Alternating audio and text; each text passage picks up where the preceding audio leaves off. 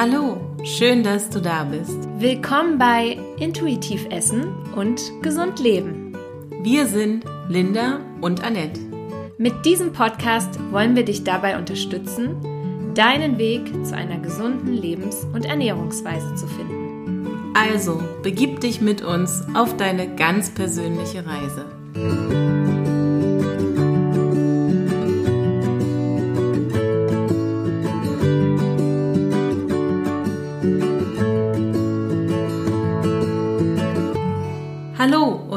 Willkommen zu einer neuen Episode. Wir freuen uns, dass du da bist und wenn du bereits in unsere ersten Folgen reingehört hast, dann hast du uns sicher schon oft über achtsames Essen sprechen hören. Achtsames Essen ist nicht nur ein wichtiger Schritt auf dem Weg zum intuitiven Essen, es hat auch einen großen Einfluss auf unsere Gesundheit. Daher möchten wir dir heute etwas ausführlicher erzählen, worauf es dabei ankommt und wie es dir am besten gelingen wird. Genau, die wichtigsten Schritte zum intuitiven Essen bauen aufeinander auf. Daher wäre es gut, wenn du erst in die vorherigen Episoden reinhörst, bevor du dich gemeinsam mit uns nun dem achtsamen Essen widmest. Solltest du also noch nicht damit vertraut sein, wie du die Diätmentalität ablegen und die Essenspolizei verstummen lassen kannst, dann höre am besten nochmal in Episode 3 und 4 rein. Es lohnt sich. Ja, auf jeden Fall. Linda, meinst du nicht auch, Achtsamkeit könnte das Wort dieses neuen Jahres werden? Ganz klar, ja. Zu meinen Favoriten gehört es definitiv. Ganz egal, wie sich die Situation mit Covid-19 weiterentwickeln wird, Gesundheit war, ist und bleibt das Wichtigste. Ich denke, vor allem in den letzten Monaten ist das sehr vielen Menschen noch mal etwas mehr bewusst geworden. Das hoffen wir zumindest. Und wir meinen natürlich nicht nur die körperliche, sondern ebenso auch die mentale Gesundheit. Nicht wenige Menschen wissen, welchen Einfluss Ängste und Sorgen auf den Körper, das Immunsystem und unsere Gesundheit haben können.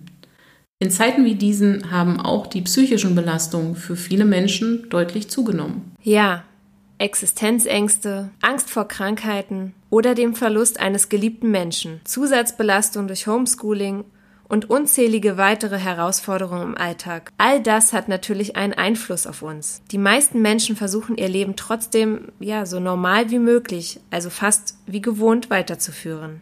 Man stellt sich den neuen Herausforderungen. Es muss ja schließlich weitergehen. Wir funktionieren und machen das Beste daraus. Das geht für viele von uns auch einige Zeit ohne große Probleme. Auf Dauer kann dieses Funktionieren jedoch zur Belastung werden und sich dann negativ auf unsere Gesundheit auswirken. Vielleicht sollten wir unsere Hörer an dieser Stelle aber erst einmal abholen und erklären, was Achtsamkeit eigentlich bedeutet, Annette. Stimmt. Einige wissen vielleicht schon, dass Achtsamkeit ihren Ursprung im Buddhismus hat. Sie bedeutet grundsätzlich erst einmal den Fokus auf den Moment zu lenken, also bewusst mit seinen Gedanken im Hier und Jetzt zu sein und sich dem Leben mit einer offenen, positiven und auch akzeptierenden Haltung zu stellen. Viele kennen vielleicht das Zitat von John Lennon, Leben ist das, was passiert, während du damit beschäftigt bist, andere Pläne zu machen. Damit hat er ziemlich gut beschrieben, wie viele Menschen heute leben. Und ich kenne dieses Getriebensein auch sehr gut. Wir wollen unser Leben selbst gestalten und dazu gehören natürlich auch Pläne. Das ist eigentlich völlig normal, doch ja, wir neigen oft dazu, den Fokus immer stärker auf die Erfüllung dieser Pläne zu lenken, anstatt das Hier und Jetzt zu genießen und zu leben. Oft übersehen wir dabei, was wir eigentlich schon erreicht und erlebt haben. Ja, wir sind nicht selten mehr damit beschäftigt, uns von einem neuen Wunsch oder Ziel zum nächsten zu planen. Das sind dann die Highlights wie Urlaube, der nächste Karriereschritt oder besondere Momente. Alles, was dazwischen passiert, der Alltag, die Routine, ja, unser tagtägliches Leben, das wird dann bei nicht wenigen Menschen einfach nur durchgezogen oder auch durchgehalten dass jedoch gerade in diesen scheinbar alltäglichen Momenten unser Leben passiert, ist vielen gar nicht mehr bewusst. Das stimmt und so geht es auch uns gelegentlich noch. Wir haben die liebe Ungeduld schon ab und an erwähnt. Ja, auch für uns beide keine unbekannte Eigenschaft. Ich muss innerlich doch immer noch ein wenig lachen, wenn ich in Bewerbungsgesprächen Ungeduld als Schwäche genannt bekomme. Keine Ahnung, wer den Leuten noch immer dazu rät, aber diese in unserer Welt scheinbar noch immer positiv besetzte Schwäche macht eigentlich deutlich, worauf es in dieser modernen Gesellschaft viel zu oft ankommt. Wir leben in einer Welt des ständigen Wettbewerbs und der schnellen Bedürfnisbefriedigung. Höher, schneller, weiter ist in vielen Bereichen das Motto. Geduld und Fokus stehen da nicht gerade hoch im Kurs, auch wenn man mittlerweile zumindest in Ansätzen ein Umdenken erkennen kann. Nicht wenige Menschen haben verlernt, wie gut es sich anfühlt, auch mal länger auf ein Ziel hinzuarbeiten. Oft fehlt einfach die Geduld, sich langfristig mit etwas auseinanderzusetzen. Alles möglichst schnell erreichen zu können, scheint in vielen Bereichen Standard zu sein. Langfristige Konsequenzen werden da nur allzu gerne verdrängt. Ja, und auch hier ist das Thema Gesundheit leider keine Ausnahme. Wohin aber der Drang nach schnellen Ergebnissen und eine eher kurzfristige Denkweise führen können, haben wir beim Thema Diäten schon angesprochen. Ja, das stimmt. Und für mich ist diese Schnelllebigkeit definitiv ein Grundübel in unserer modernen Gesellschaft und das absolute Gegenteil von Achtsamkeit. Du bringst es auf den Punkt. Wir hoffen natürlich, dass wir das mit unserem Podcast ein wenig ändern können. ja, am liebsten würden wir alle Hörer zu Botschaftern in Sachen Achtsamkeit machen. Das ist zumindest ein sehr schönes Ziel für dieses Jahr. Mehr Achtsamkeit in die Welt bringen. Yes. Und da wir hauptsächlich auf Ernährung und Gesundheit eingehen wollen, sprechen wir über Achtsamkeit mit Fokus auf diese beiden Themen.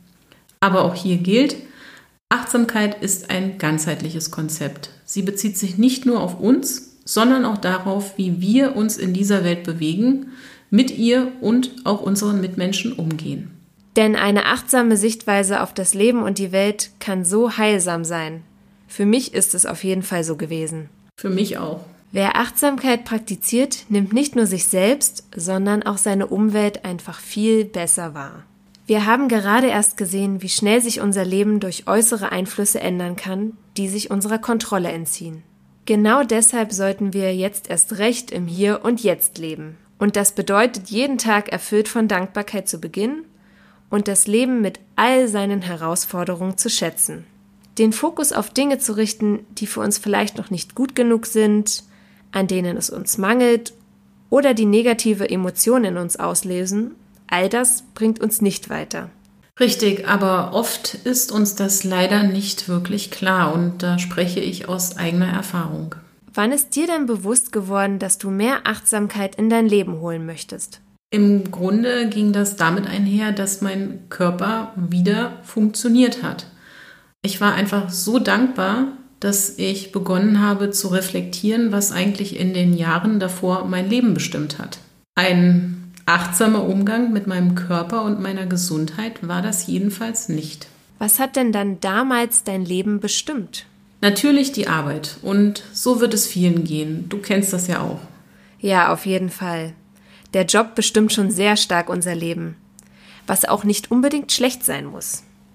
Absolut. Ich liebe meine Arbeit nach wie vor sehr, doch als selbstständige Beraterin war ich natürlich immer viel unterwegs und ja, ich habe mir auch Arbeit oft mit in den Urlaub genommen.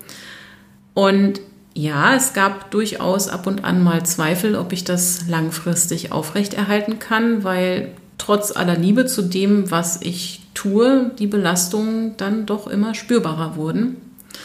Aber irgendwann ist man einfach in diesem Hamsterrad gefangen und rennt einfach weiter. Also der Drang, immer mehr zu wollen, ist keine Ausnahme, sondern eher die Regel. Und ich beobachte das auch bei vielen Leuten. Und viele Dinge, die einen negativen Einfluss auf meine Gesundheit hatten, sind mir auch erst durch den Reflexionsprozess bewusst geworden.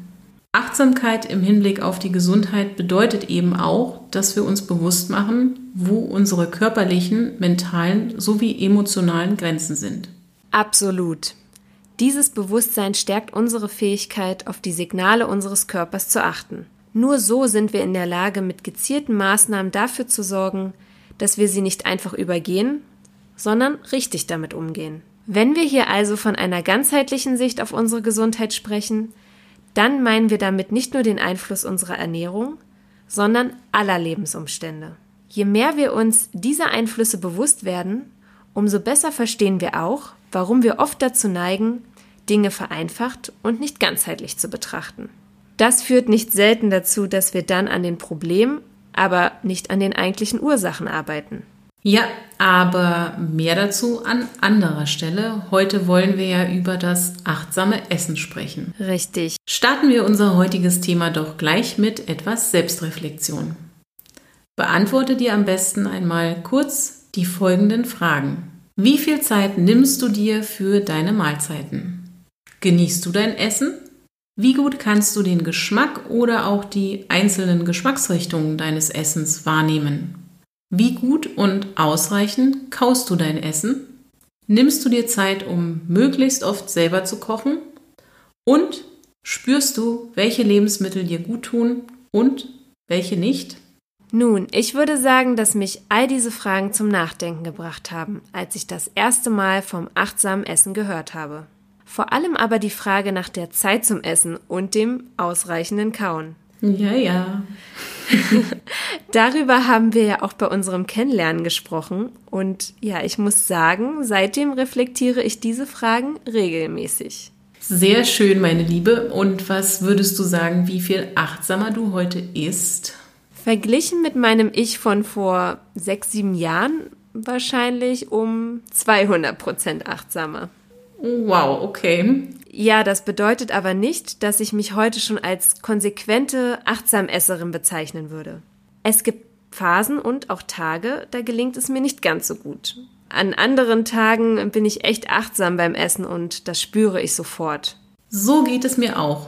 Wie gesagt, diese Selbstreflexion ist ein wichtiger Teil, um mehr Achtsamkeit in dein Leben zu bringen. Doch was bedeutet das konkret fürs Essen? Die Fragen geben dir vielleicht schon ein erstes Bild davon, was achtsames Essen bedeutet. Lass uns aber die einzelnen Aspekte etwas genauer betrachten. Der erste Punkt ist ja die Zeit, die wir uns zum Essen nehmen. Oh ja, da haben wir beide direkt ansetzen können und so wird es sicher vielen Hörern gehen.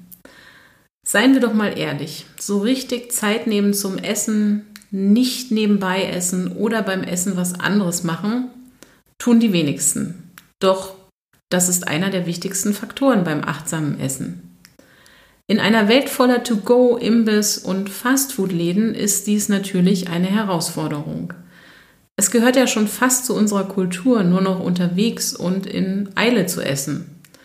Und eigentlich bestimmen lauter andere Faktoren, wann wir essen, wie schnell wir essen und oft auch, was wir essen. Und das hat natürlich Konsequenzen. Wenn man mal beobachtet, wie schnell viele Menschen essen, dann könnte man meinen, die nehmen an einem Wettbewerb teil. Ja, ich habe früher tatsächlich mal an so einem Wettbewerb teilgenommen. Ach komm, das ist jetzt nicht dein Ernst. Du meinst wirklich einen Wettbewerb, wo möglichst viel, möglichst schnell gegessen wird? Doch, ehrlich, so einen meine ich. Ich glaube, das musst du jetzt erzählen. Okay, also das war während meiner Bachelorstudienzeit und ich war, wie bereits erwähnt, ja immer schlank hatte aber einen sehr, sehr guten Appetit. Okay. Meine, meine Portionen waren in der Regel ziemlich groß und weil ich mein Essen halt eher inhaliert habe, anstatt ordentlich zu kauen, ist dann ziemlich schnell sehr viel in meinem Bauch gelandet, lange Zeit bevor sich das Sättigungsgefühl gemeldet hat. Äh, Bewunderung erntete ich damit dennoch. So kam es auch, dass ich mir mit männlichen Kommilitonen ein Spare Ribs und Schnitzelwettessen lieferte. Oh krass, auch noch Rips und Schnitzel. Ich dachte noch eher an sowas wie Eis, was man nicht groß kauen muss. Nein, es war eine Menge Fleisch und das ist mir heute echt ein wenig peinlich darüber zu reden. Und stolz bin ich ganz sicher auch nicht darauf, äh, dass ich wirklich mit den Jungs mithalten konnte. Wow. Ich sag dir, mir wird gerade echt schlecht, wenn ich daran zurückdenke. Aber ja, damals machten wir uns natürlich einen Spaß daraus. Wahnsinn. Das hätte ich trotzdem zu gerne erlebt. Aber okay, mit achtsamem Essen hat das definitiv nichts zu tun. Naja, und mit Genuss ganz sicher auch nicht.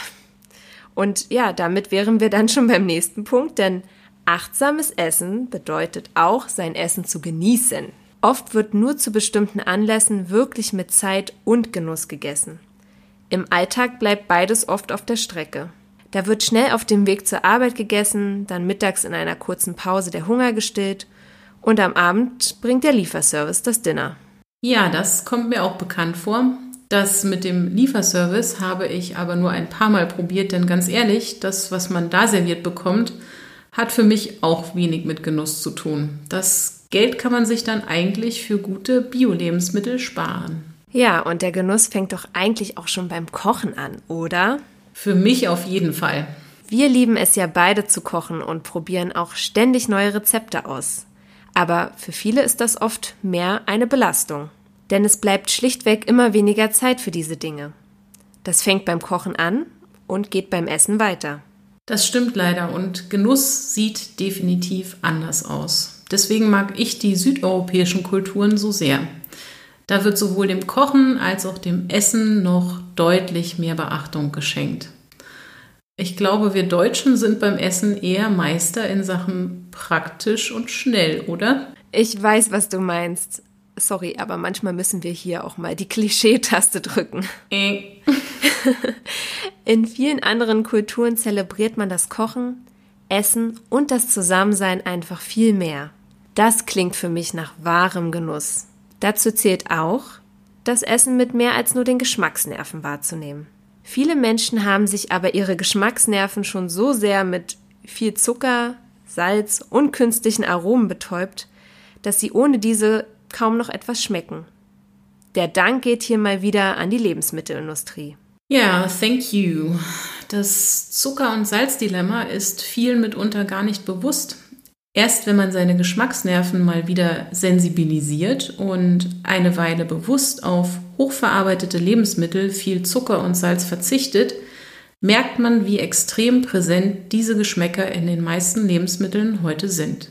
Zucker ist ja sogar in Dingen, die wir gar nicht als süß wahrnehmen.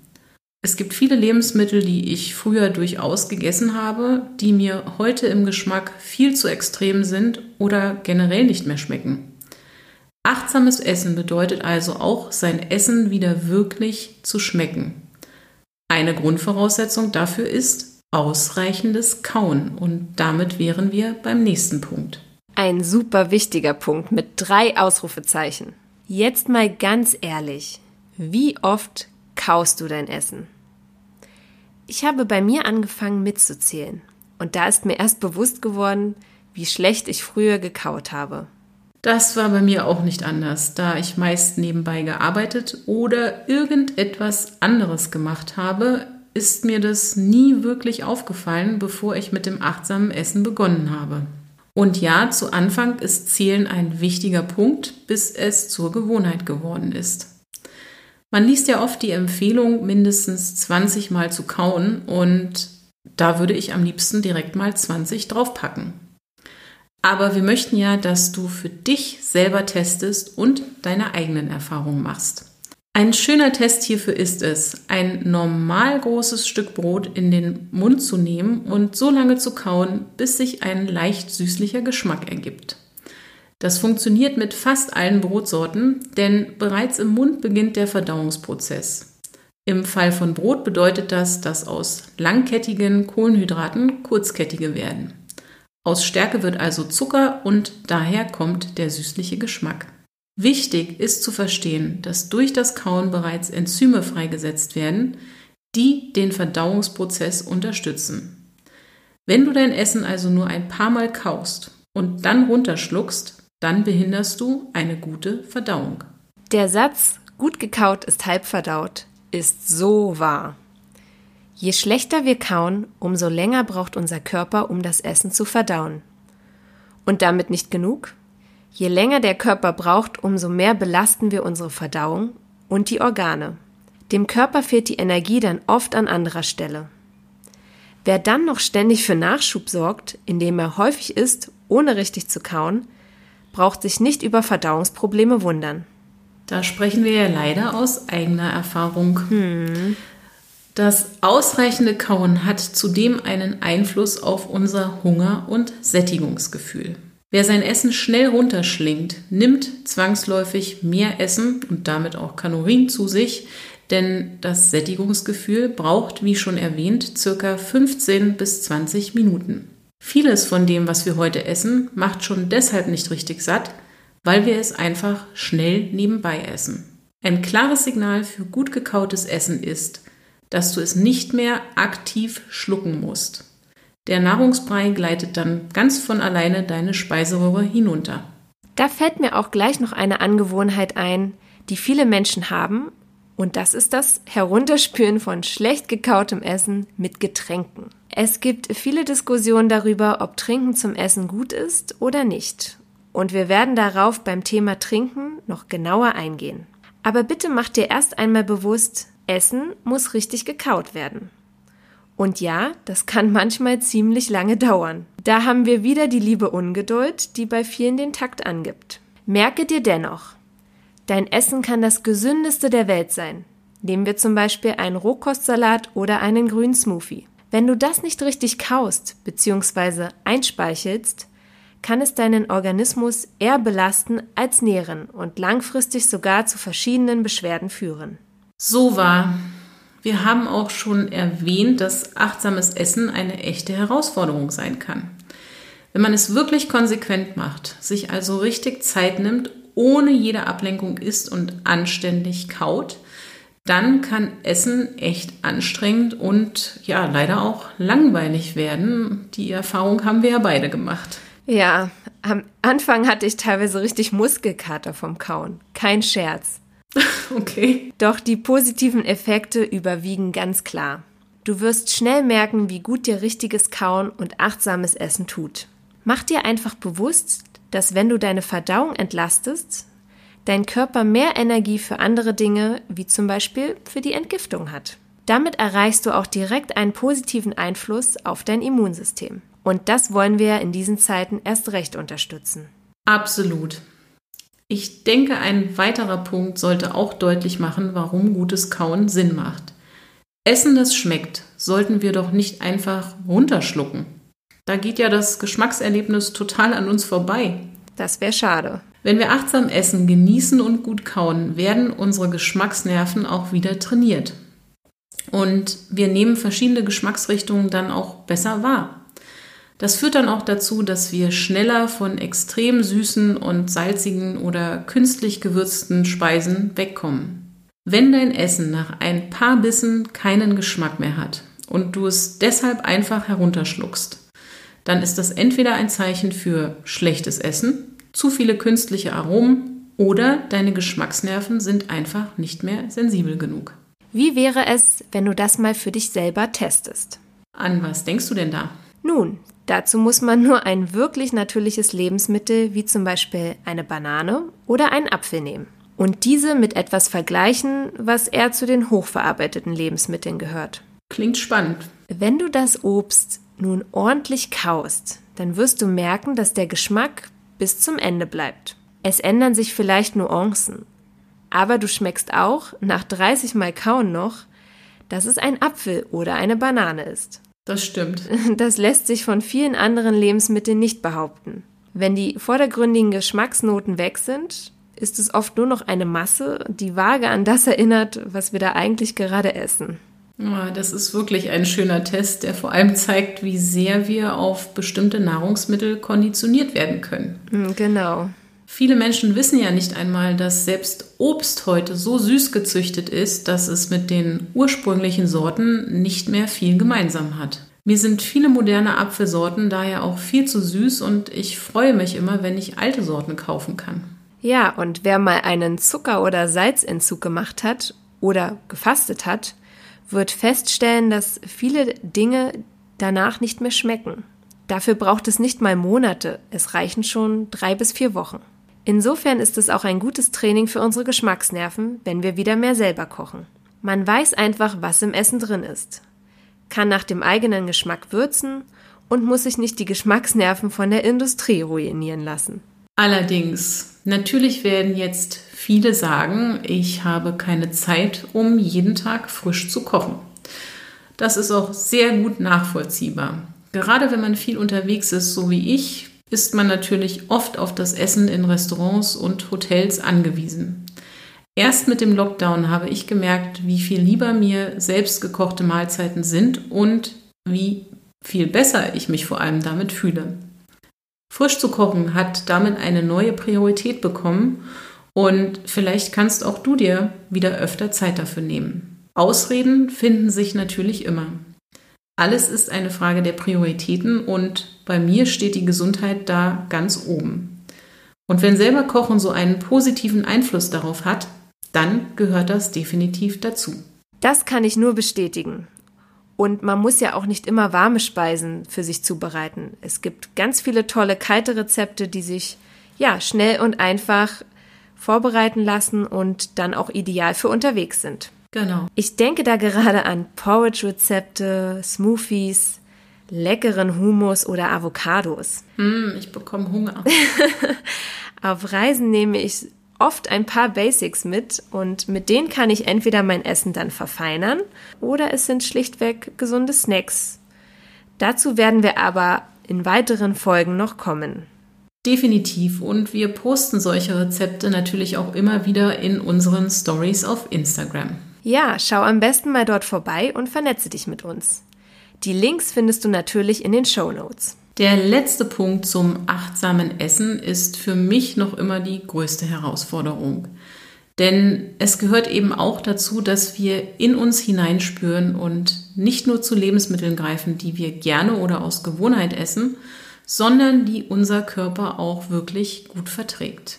Je weiter wir uns schon von unseren Instinkten entfernt haben und je mehr Einschränkungen unser Körper vielleicht schon hat, umso schwieriger ist es, dieses Bewusstsein wieder zu wecken. Doch unser Körper signalisiert uns mit seinen Reaktionen sehr wohl, welche Lebensmittel uns gut tun. Er wird auch unseren Geschmack relativ schnell wieder in eine positive Richtung lenken, wenn wir achtsames Essen praktizieren.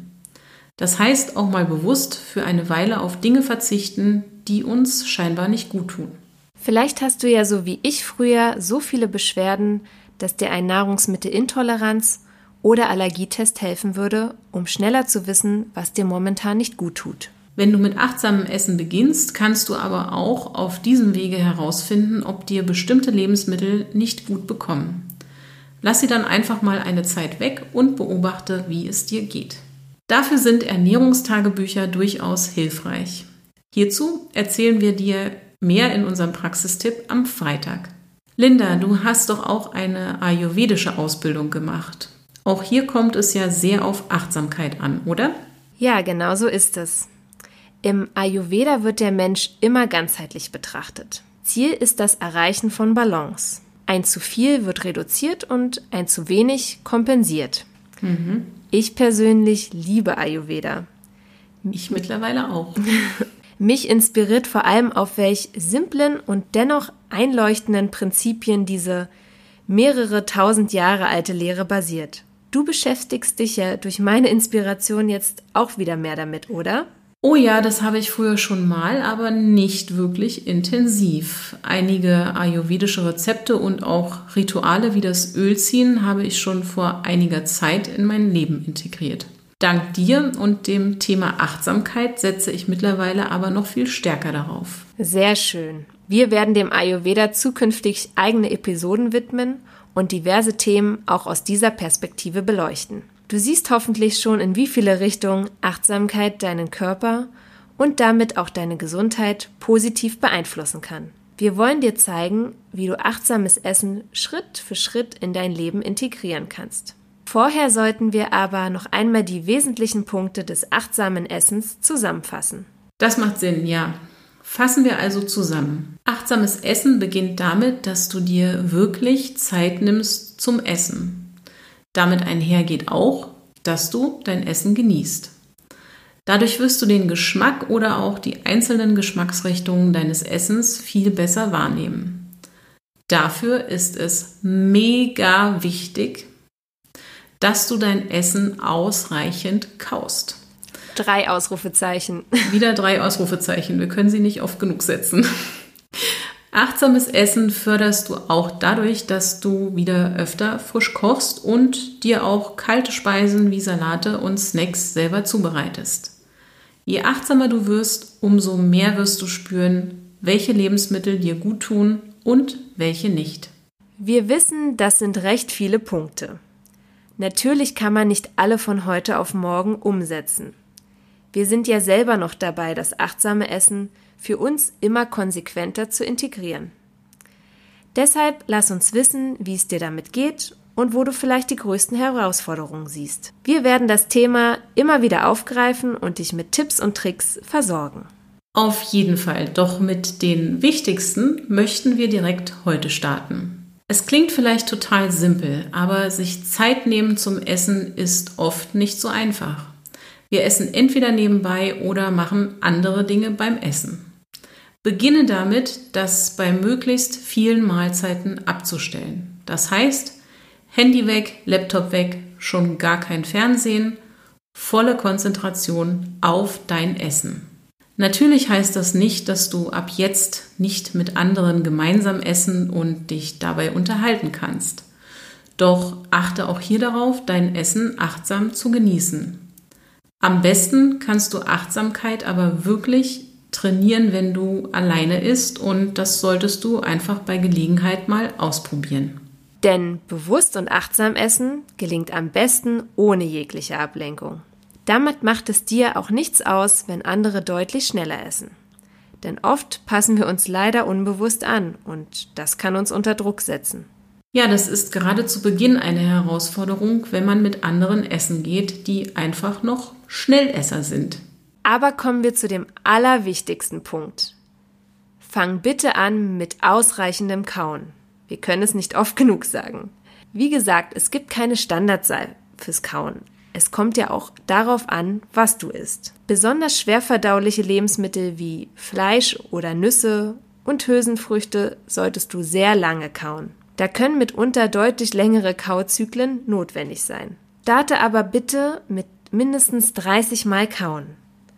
Überprüfe selbst, wie gut du dein Essen dann gekaut hast. Musst du noch aktiv schlucken? Dann kaue beim nächsten Bissen etwas länger. Auch bei flüssigen Sachen wie Smoothies oder Suppen solltest du jeden Schluck gut einspeicheln, indem du ihn lange genug im Mund behältst. So nimmst du ja auch den Geschmack erst richtig wahr. Falls dir deine Smoothies nicht richtig schmecken, dann solltest du Rezepte von uns probieren. Genau, das ist ein guter Tipp an der Stelle. Eine gute Hilfe ist es auch, sich anzugewöhnen, das Besteck oder wenn du mit der Hand isst, das Essen nach jedem Bissen abzulegen. Damit nimmst du automatisch etwas Geschwindigkeit raus. Das ist richtig. Je öfter du das praktizierst, umso mehr wird es zur Gewohnheit und dann fühlt es sich nach einiger Zeit ganz normal an. Das funktioniert auch wirklich super, obwohl es sich zu Beginn natürlich komisch anfühlt. Viele Menschen haben noch nicht mal richtig ausgekaut, da geht schon der nächste Bissen in den Mund. Und das ist so wirklich ein Zeichen unserer Zeit. Bei mir ist das Ablegen vom Besteck schon richtig zur Gewohnheit geworden. Zumindest, wenn ich alleine esse. Doch sobald ich in Gesellschaft bin, fange auch ich oft wieder an, mein Gegenüber zu spiegeln. Deshalb habe ich mir zusätzlich angewöhnt, meine Hände zu verschränken, während ich noch kaue. Denn das hindert einen natürlich daran, wieder zum Besteck oder zum Essen zu greifen. Das ist ein guter Tipp. Oft essen wir aber auch nur deshalb so schnell, damit unser Essen nicht kalt wird. So verständlich das vielleicht auch sein mag, es ist absolut kontraproduktiv. Beste Essenstemperatur ist definitiv nicht heiß, sondern leicht warm. Im Grunde Körpertemperatur. Auch das ist wieder reine Gewohnheit. Wir essen und trinken oft viel zu heiß oder zu kalt und belasten damit unseren Körper. Darauf kommen wir auch in zukünftigen Episoden noch einmal zu sprechen. Versuche aber schon mal auf zu heiß oder zu kalt servierte Mahlzeiten für eine Weile zu verzichten. Ein guter Tipp ist es auch, sich einfach nur kleine Portionen zu nehmen und den Rest des Essens dann warm zu halten.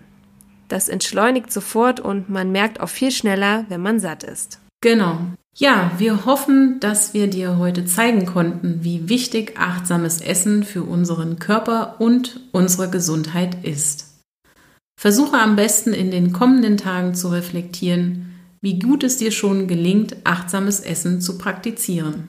Lass uns sehr gerne wissen, in welchen Situationen es dir gut gelingt und wann er nicht.